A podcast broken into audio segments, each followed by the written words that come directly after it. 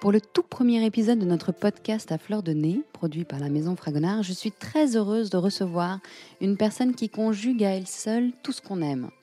Elle est femme, tout un symbole pour une parfumerie dirigée par trois sœurs. Elle est parfumeur, une quintessence évidente pour un podcast autour du parfum. Et elle est toujours formidablement joyeuse et pleine de vie, juste ce qu'il nous faut en ces temps troublés.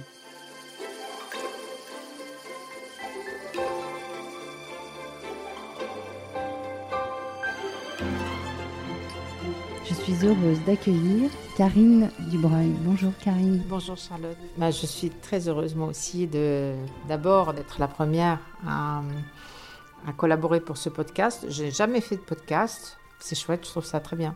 Du nez, on passe à l'audio. C'est pas mal, c'est le son. Le son, tu connais bien d'ailleurs, puisque tu me disais que tu revenais d'un cours de chant. Oui, je dis souvent que j'aurais dû épouser un otorino, parce que j'utilise mon nez tous les jours. Mais ma deuxième passion, c'est le chant. Et en fait, je voulais chanter comme Barbara Streisand. Et j'ai cherché un professeur pendant des années. Je faisais du piano quand j'étais gamine, un peu tout d'oreille, et je chantonnais sur le, sur le piano. Et quand je suis arrivée à Paris, j'ai cherché un prof de chant. Et je suis tombée sur une femme un peu excentrique, euh, comme on les imagine. Et je lui dit, bah, je voudrais chanter comme Barbara Streisand. Et elle me dit, je ne te connais pas, je ne sais pas qui c'est. Donc je me suis retrouvée un peu coincée dans une espèce de petit studio capitonné rue de Rennes, je me souviens. Et elle me dit, bon, moi je ne chante que du lyrique. Je crois que j'avais jamais entendu de lyrique de ma vie. Quand j'étais, quand je suis arrivée, j'avais 24 ans, 25 ans à Paris. On écoutait du, du, classique, mais je faisais beaucoup de danse classique à, à Cannes, puisque j'ai grandi à Grasse. Et elle s'est mise à me planter une note comme ça. Et j'avais, j'avais la chair de poule. Oh, je dis, c'est formidable. Ben, je veux faire pareil. Et depuis, euh, depuis tu vois que j'ai 24 ou 25 ans, ben, je, chante, je prends des cours de chant. J'ai changé de prof, j'ai cherché. Et j'ai passé cette passion à ma fille qui, étudie le chant à, à Parme. Pour revenir à la parfumerie, euh, j'avais imaginé, Karine, pour ce premier, euh, premier épisode, de décomposer notre petite entrevue, toutes les deux, euh, selon la pyramide olfactive que tu connais bien. C'est ton élément. Et on commencerait par les notes de tête. Alors, les notes de tête, c'est Karine, qui es-tu et pourrais-tu nous, nous donner un peu des éléments sur où tu es née, comment tu as grandi et comment tu es devenue parfumeur? Je suis née à Grasse pas du tout d'une famille de parfumeurs, ce qui était un peu euh, étonnant d'ailleurs, parce que ma mère voulait qu'on fasse, tous un job euh, bien carré, bien rassurant. Euh, et alors la pauvre, ma pauvre mère, qui a fait beaucoup de piano et qui du coup avait pris le contre-pied du côté artistique, puisqu'elle trouvait que c'était pas du tout rassurant d'avoir un travail artistique. Et ma sœur aînée voulait devenir danseuse étoile, et on est trois filles. Euh, donc ma mère était assez désespérée, et elle nous a toutes mises à la danse, parce que c'était un peu plus facile quand même de, de, gérer trois filles. Donc toutes les trois, on était à la danse, et moi, j'avais pas tout à fait le physique pour faire de la danse, j'étais un peu trop enveloppée, j'adore manger d'ailleurs. Et, mais j'ai dû faire de la danse pendant des années, ce qui m'a apporté finalement une discipline euh, d'enfer, une, euh, une, rigueur qui, qui m'accompagne dans, dans, ma vie. Euh, et j'en avais besoin parce que j'étais un, une enfant très rêveuse, très... Je bossais moyennement à l'école, tu vois, je me laissais porter par le, par le courant. C'était, j'étais, voilà, j'étais très tranquille, très dans mon monde. J'aimais beaucoup rire, comme j'aime toujours d'ailleurs. Et donc, j'écoutais pas toujours en classe. Et en fait, dans la danse, j'ai pris ce qui me plaisait, c'était tout le côté artistique euh, et la musique. J'étais très portée par la musique. Et du coup, j'ai commencé à apprendre le piano par les danseuses qui étaient pensionnaires. Ma sœur était pensionnaire aussi. Euh, et j'ai commencé à pianoter dans des salles. Il y avait des, elles apprenaient tout, les, danseuses. Elles faisaient de l'histoire de l'art, elles faisaient de la musique et notamment du piano en général. Et donc, euh, avec des, des, des, danseuses plus âgées que moi, j'ai appris le piano. Et un jour, je suis revenue à la maison et j'ai commencé à pianoter. Ma mère m'a dit, mais elle m'avait acheté un petit orgue, tu sais, mmh. les orgues électriques à Noël. Et elle, elle m'a dit, mais où est-ce que tu as appris euh, le clair de lune de Beethoven, tu vois? Donc, euh, Oh ben, je dis, moi j'apprends euh, le mercredi après-midi, j'apprends. Mais... Donc elle a acheté un piano, elle a essayé de me mettre au piano avec la discipline qu'elle avait subie. Donc j'ai fait un blocage et j'ai continué à, pianoter toute seule. Et, après, c'est comme ça que je suis venue au chant. Mais euh, du coup, j'étais certainement la plus rêveuse de toutes et parmi les amis de ma mère, il y avait la marraine de ma petite sœur qui était parfumeur, qui venait à la maison souvent, déjeuner, dîner, et qui m'apportait tous les parfums du marché, parce qu'elle était en plus dans la société qui créait les plus belles euh, créations du marché. Et moi, je mémorisais tout, mais sans faire attention, tu vois, c'était naturel pour moi. Je connaissais tous les parfums du marché.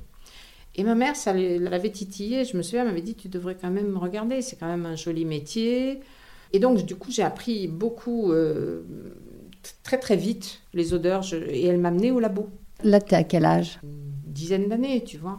Ah oui, très jeune. Mais avant, déjà, je pense que la chance à Grasse, c'est d'avoir des jardins, de grandir dans des maisons, d'être dans des jardins. Tu, tu sors de l'école, tu es dans le jardin, tu es au contact des plantes tout, tout, le temps. Donc, cette nature méditerranéenne, c'est une explosion d'odeurs et de, de parfums toute l'année.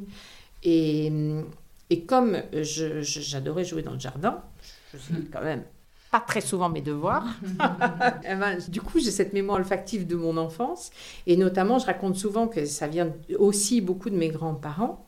J'avais deux grands-mères très différentes. Du côté de ma mère, ma grand-mère maternelle, qui était euh, française et, euh, et qui avait un, jardin, mais franchement, c'était c'est un exemple de, jardin méditerranéen. Il y avait des citrus, tu avais des oranges, des citronniers, des orangers, des citronniers, mais tu avais euh, l'hiver, tu avais des violettes, tu avais des jonquilles, des narcisses, il y avait des mimosas extraordinaires. En février, on avait ces arbres, on aurait dit qu'il y avait le feu, tu vois, c'était flamboyant.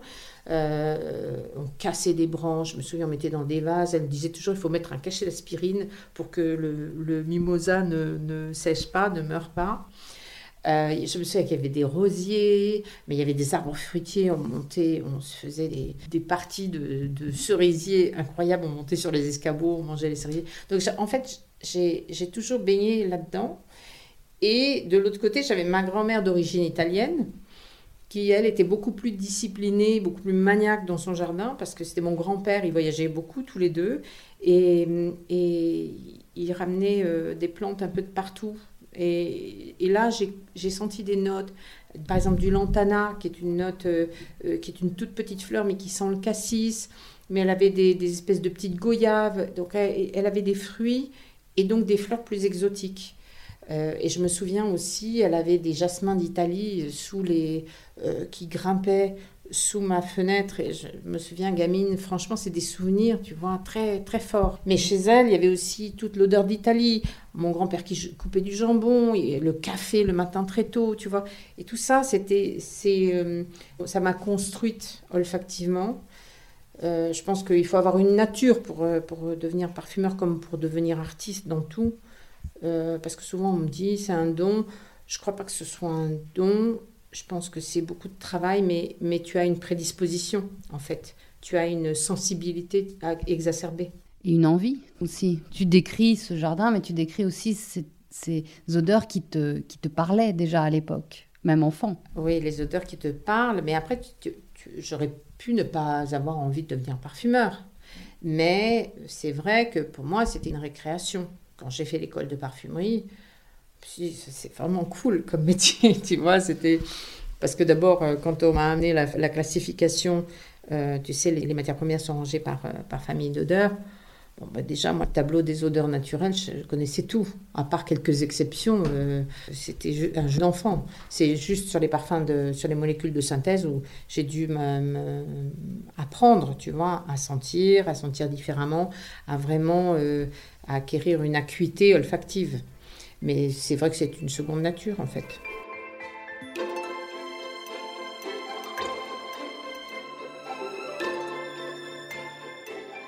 Pour euh, illustrer les notes de tête, j'avais, pris dans le jasmin, ce qui est un des, premiers parfums, si je ne me trompe, que tu as créé pour euh, la maison Fragonard.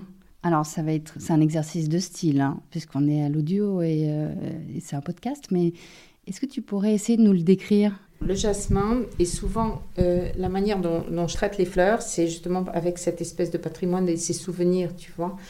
J'ai toujours trouvé émouvant de me promener dans la nature, euh, c'est très reposant aussi. Euh, mais quand j'ai commencé la parfumerie, je trouvais que les matières premières ne représentaient pas forcément ce que tu sentais dans la nature. Donc un absolu de jasmin, c'est une concentration de, de ces fleurs.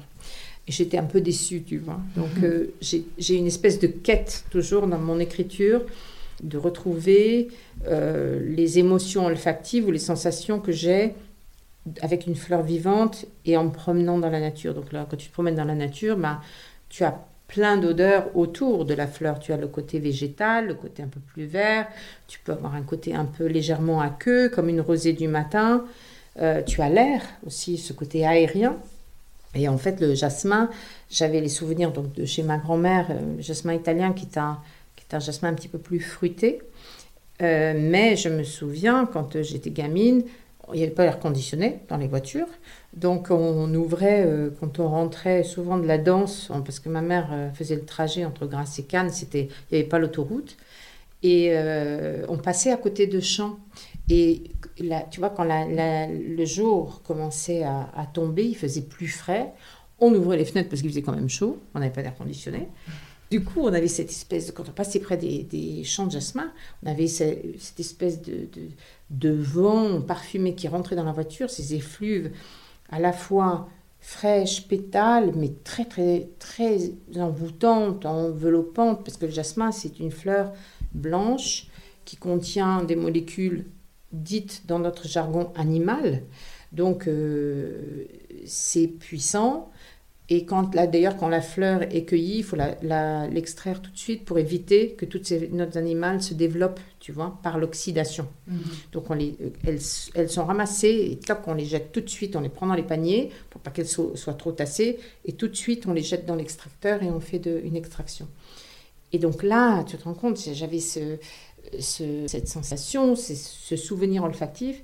Et c'est ce que j'ai voulu pour le jasmin de Fragonard, parce qu'on a senti tellement de jasmin galvaudé, tu vois, des jasmins un peu cheap, euh, pour des petites boutiques ou pour euh, quand on est dans, dans, le sud on sent euh, on est on est la capitale du parfum donc on a tous les ans on a la fête du jasmin on est aspergé dans la rue par le camion à pompiers avec une espèce de jasmin à trois balles, tu vois. Et alors ça, ce souvenir-là de, reconstitution d'odeur de jasmin très, très très cheap, ça m'a un peu traumatisée. Et donc j'ai toujours une quête d'en faire, euh, de lui redonner un peu ses lettres de noblesse à ce jasmin. Qu'on appelle d'ailleurs à Grasse la fleur, tout simplement. J'ai trouvé ça très beau quand j'ai découvert ça en allant à Grasse. Les producteurs et les parfumeurs l'appellent la fleur, c'est très beau. Donc ça, c'était la, un peu nos notes de tête, notre rencontre, parce que moi j'ai le souvenir en tous les cas que ce jasmin, aujourd'hui c'est euh, un jasmin que j'associe à toi, Karine, parce que c'est le premier parfum qu'on a fait ensemble et, c'est vrai que j'avais beaucoup apprécié euh, cette rencontre. Et euh, je te propose qu'on aille un peu plus en profondeur, donc dans le cœur de ton métier, dans les notes de, de cœur de notre, notre parfum d'aujourd'hui, et que tu nous décrives un peu plus ton travail de parfumeur, tes inspirations, comment tu travailles, comment, se passe la journée type de, de Karine Dubreuil, euh, parfumeur? Alors elle commence tôt, parce que j'ai, tu le sais, j'ai monté ma société donc euh, de création. Et quand on, est entrepreneur, ben, on a beaucoup de travail parce qu'on ne fait pas que des parfums pour le coup, tu vois. Euh, et souvent le matin, je sens parce qu'on a le nez bien frais. Donc je sens mes essais, j'ai souvent laissé des, mouillettes en évaporation pendant la nuit pour voir ce qui reste en notes de fond. Tu me parles des notes de cœur, mais après quelques heures, ce sont plutôt les notes de fond. Euh, alors, première chose, je me prends un bon thé, hein, du, thé, je lis mes mails, je débarrasse un peu le bazar, je sens mes mouillettes et la maison est tranquille, hein, souvent le reste de la famille dort. Et ensuite, ben, le travail de parfumeur, c'est d'écrire des formules, de répondre à des projets. C'est-à-dire qu'on a des clients qui nous disent, ben, on a un projet, on veut lancer, je, dis, je, vais dire des choses un peu au hasard, on va, va lancer une prochaine eau de, de, parfum pour femmes. là maintenant, ça serait plutôt pour 2023. Euh, enfin, ça dépend toujours des, projets et des clients. Il y en a qui sont un petit peu moins longs quand même. Euh, on me donne un projet, un brief descriptif. On m'explique ce qu'on ce a envie d'avoir, à qui ça, ça, s'adresse. Souvent, les marques me parlent de, euh, de leur force au niveau territorial, c'est-à-dire où, est-ce qu'ils vendent bien, où est-ce qu'ils sont populaires. Donc ça, c'est très important dans le traitement d'une création. Il faut bien réfléchir là où tu vas être vendu. Euh, souvent, un parfum est rarement un succès international. C'est-à-dire que derrière, il faut avoir une grosse, grosse, grosse entreprise qui va euh, mettre tout ce qu'il faut, toute la force pour que ce soit soutenu partout dans le monde. Donc il va avoir une grosse force internationale, donc souvent c'est les gros groupes, tu vois. Et malgré ça, tu t'aperçois, ils savent que dans leur portefeuille, il y a des parfums qui vont être meilleurs, qui vont mieux marcher en Asie, d'autres mieux marcher en, Russie, d'autres mieux marcher en Europe ou aux États-Unis. Donc souvent, d'ailleurs, quand on lance un parfum, on va travailler pour, par exemple, l'Europe. Euh, et derrière, on va faire tout de suite presque un dérivé plus léger, par exemple, pour l'Asie. Donc, on aura euh, le même nom, mais on aura, par exemple, de parfum pour, euh, pour l'Europe et les, États-Unis, et puis eau de toilette pour l'Asie, parce qu'on aura un léger. pour un féminin, tu vois, on aura fait un, floral plus transparent, plus facile d'accès, parce que les, les Asiatiques préfèrent les notes un peu plus fraîches. Donc, quand je reçois un projet, je réfléchis beaucoup. Franchement, je, avant de, jeter mes premières idées, euh, pas sur une feuille, parce que maintenant on travaille par informatique, donc on envoie nos formules, euh, ce qui est quand même super pratique. Euh, je mets au moins, tu vois, une semaine, une semaine et demie à bien digérer tout ce qu'on m'a donné comme, comme information. Et j'envoie ensuite des, des essais à mon assistant euh, l'informatique nous aide beaucoup puisque je tape mes formules et j'envoie sur le robot directement. Tu vois, le robot nous pèse nos formules. À peu près à 70%, le robot va peser, mon assistant va, va compléter. Il me fait une petite solution une fois que le concentré est pur et pesé. Il me fait une petite solution en alcool. Et bon, en ce moment, avec le Covid, je passe peu au labo, mais euh, je vais récupérer mes essais. Et le soir, je ressens, ou l'après-midi, je ressens tous les essais que j'ai faits. Je m'autocritique et je relance des essais jusqu'à ce que je sois contente, satisfaite de moi-même, autosatisfaction, et, et je présente, euh, je présente à mes clients. Et à partir de là, ben, mon client va me donner aussi son ressenti, soit éliminer certaines notes, soit en garder et euh, retravailler jusqu'à ce qu'on atteigne, euh, après, on refait des essais jusqu'à ce qu'on atteigne la note qui nous plaît. Ça peut durer longtemps, ces allers-retours? Tu as des anecdotes à nous raconter, à partager? Ça peut durer longtemps, oui. Souvent, je dis que c'est un marathon. Il faut une grosse force euh, psychologique parce que, en fait, c'est un métier où euh, on, te parle rarement euh, de, de, ce que tu fais de bien, mais on te critique puisqu'on te dit, voilà, hein, c'est un peu trop comme ci, un peu trop comme ça. donc, en fait, il faut arriver, et ça, c'est très difficile, à s'extraire de du côté personnel. Parce que c'est vrai que quand on fait une création, c'est un peu nos tripes. On le fait aussi parce qu'on l'aime. Même si je travaille sur, euh, par exemple, on me demande des, certains accords que j'aime pas forcément, que je porterai pas, j'essaye toujours d'y mettre un peu de moi. Automatiquement, même inconsciemment, je pense que j'embellis la note avec mes goûts. Et donc, euh, automatiquement, quand on est critiqué, on le prend un peu personnellement. Donc, il faut sortir de ça parce que c'est un métier euh, de subjectivité. On n'a pas tous, comme je t'expliquais, mon patrimoine olfactif n'est pas le tien et le tien n'est pas le mien. Et, euh, et c'est comme ça, c'est pour ça que je dis souvent, il faut bien, bien étudier les territoires euh, où les parfums vont être euh, vendus. Parce que euh, si tu vas, par exemple, tu vas passer quelques mois aux États-Unis, tu vois, tu sens l'intérieur des gens, de leur maison, ils sont, ça sent pas comme chez nous. Parce que leur lessive ne sent pas comme chez nous, leurs médicaments ne sentent pas leur dentifrice. Tu vois, aux États-Unis, moi je trouve que tout sent un peu le médicament quand je vais dans un intérieur. Et donc, pour eux, c'est un truc commun. Alors que pour nous, c'est c'est presque un peu dérangeant. Par exemple, les Asiatiques, ils trouvent qu'on sent pas très bon, qu'on sent euh, fort. Euh, donc, on, doit, on, a, on, est construit avec ce patrimoine-là, ce qui fait que euh, moi, je vais, je vais formuler avec mon, mes envies et mes goûts, mais la réception, les, les gens que j'ai en face, je sais jamais ce qu'ils vont me dire.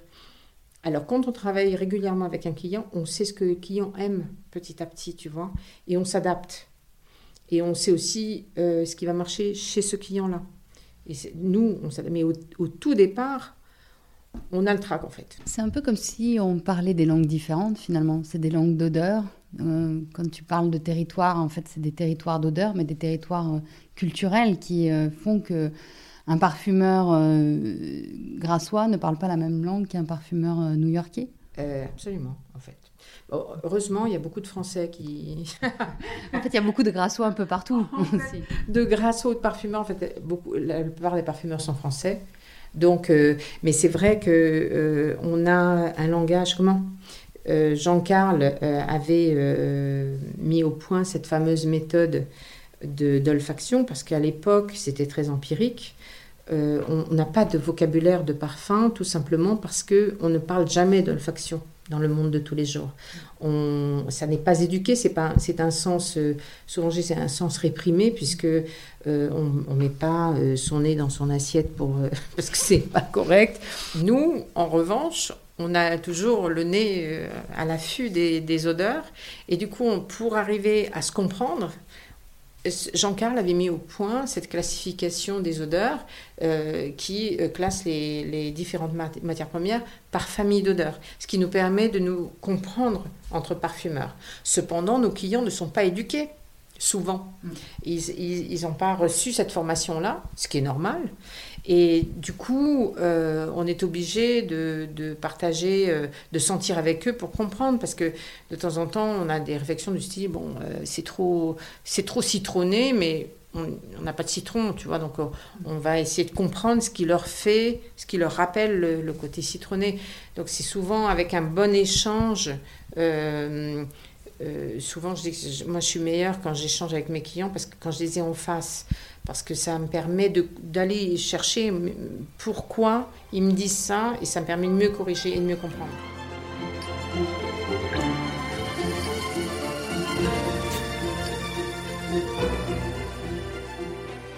Alors pour les notes de cœur, j'avais choisi un autre parfum que tu as composé qui s'appelle Beau de Provence. Et ça tombe bien parce que tu me parles beaucoup de ce territoire olfactif de ton enfance, la Provence. Comment le décrirais-tu, ce parfum? En fait, le Beau de Provence, euh, j'avais envie que ce soit euh, une explosion de, parfums de Méditerranée. Et souvent, euh, on a beaucoup de, de notes figues qu'on sent un peu partout sur le marché.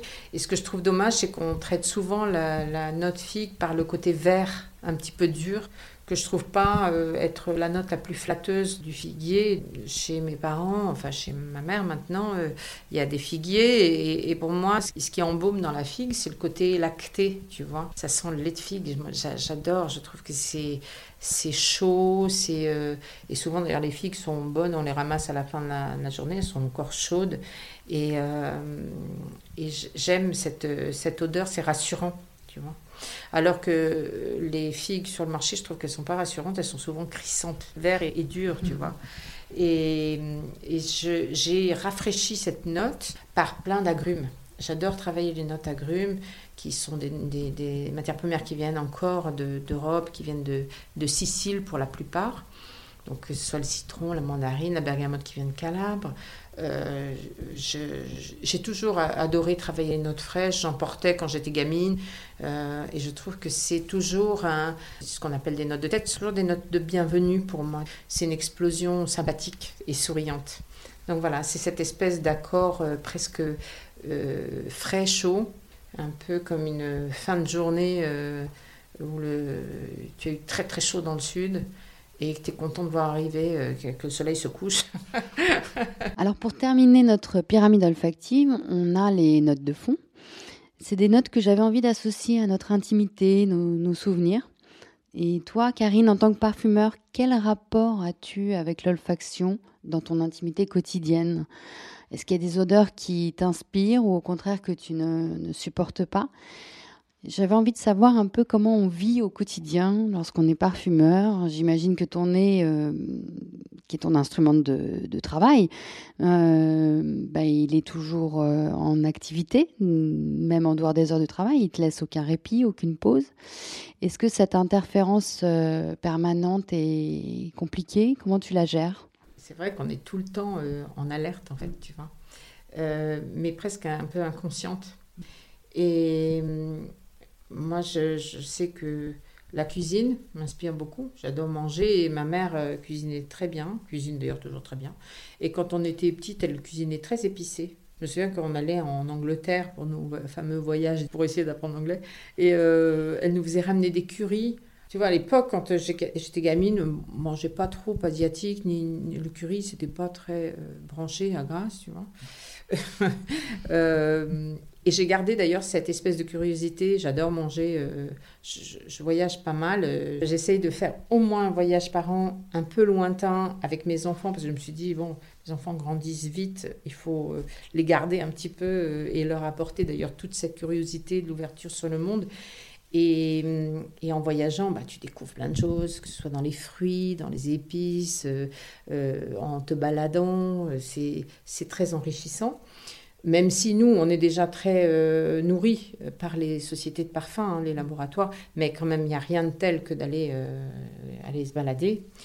Et sinon, c'est vrai que, tu vois, il m'est arrivé de, sentir des gens dans la rue, je sentais oh, une odeur carrément envoûtante que j'étais pas capable de reconnaître.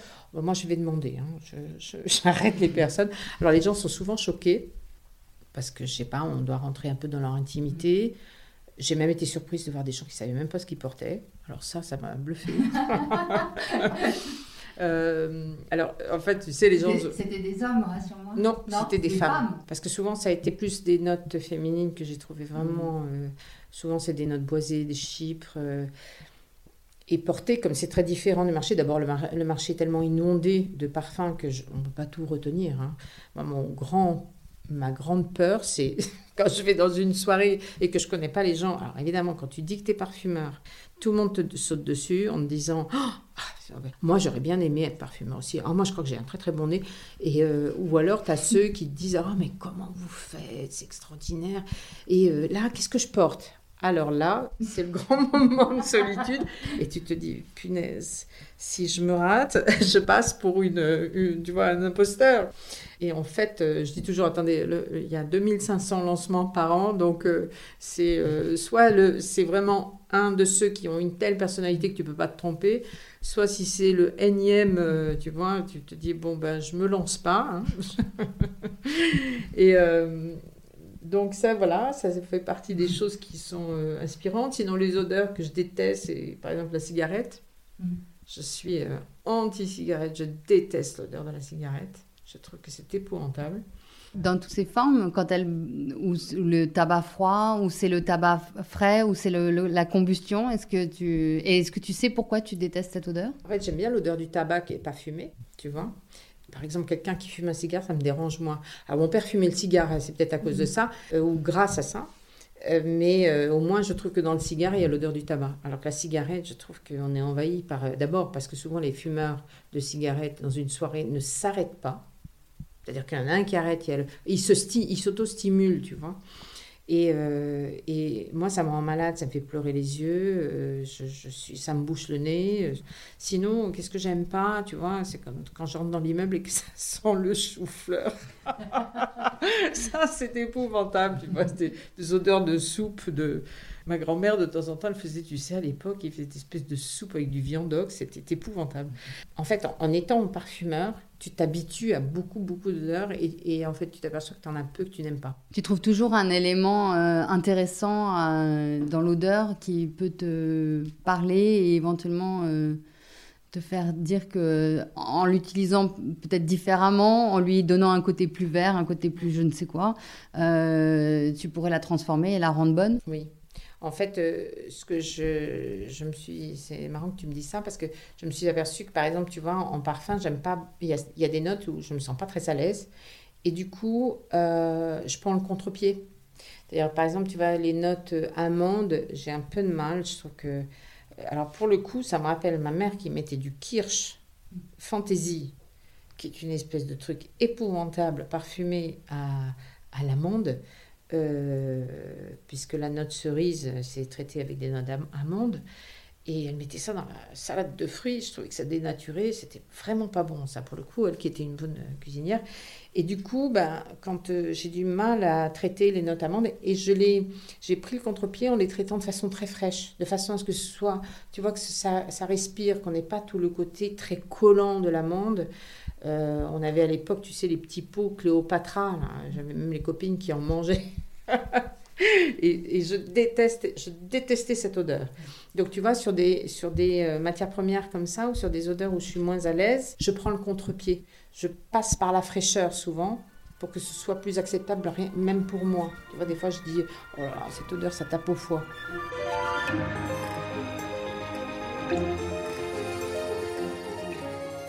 Tu nous as parlé des odeurs qui t'inspiraient, des odeurs qui te révulsaient un peu plus. Et est-ce qu'il y a des, odeurs qui te résistent, quand, euh, que tu as essayé de rendre en parfum et, sur lesquels tu, continues de travailler ou qui euh, t'apportent beaucoup de, travail? Je suis beaucoup plus à l'aise sur tout ce qui est floral. Alors, est-ce que c'est parce que justement j'ai baigné là-dedans et que je me sens floral, fruité Je suis assez. Euh, je crois que j'étais un des premiers parfumeurs à travailler euh, beaucoup les notes fruitées, à, à, regarder ce que faisaient les aromaticiens. Mmh. Euh, qui travaillaient beaucoup plus ces notes fruitées que nous en tant que parfumeurs, parce que quand j'ai commencé à la parfumerie, on était dans une, cette parfumerie très moderne, mais, mais abstraite. Et j'ai commencé à, à, travailler des notes assez figuratives, tu vois, en, en, que ce soit en fleuri ou que ce soit en fruité.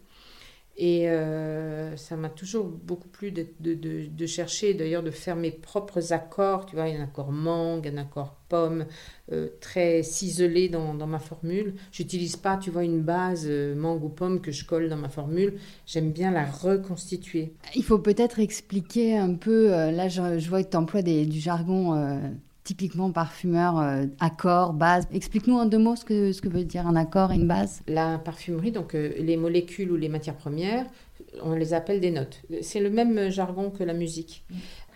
Euh, un accord, ben, c'est un, c'est une, par exemple, on, peut faire un accord rose, on reconstitue l'odeur de la rose, mais avec plusieurs matières premières. Parce que dans la nature, une essence de rose ou un absolu de rose est constitué lui-même, une essence naturelle est composée de centaines de molécules de synthèse. C'est ce que pas tout le monde sait, et c'est pour ça qu'on on, fait haro sur le baudet euh, en parlant de synthèse, mais on est fait de chimie nous-mêmes, euh, on, est, fait de plein de molécules, et les, matières premières de, de, parfumerie aussi. Donc, euh, ce que par exemple, on ne distille pas et on n'extrait pas tout. Par exemple, les fruits, on a très peu de fruits dans notre palette en naturel. On a le cassis. Pratiquement toutes les notes fruitées sont reconstituées par les notes de synthèse. D'accord? Comme les aromaticiens d'ailleurs.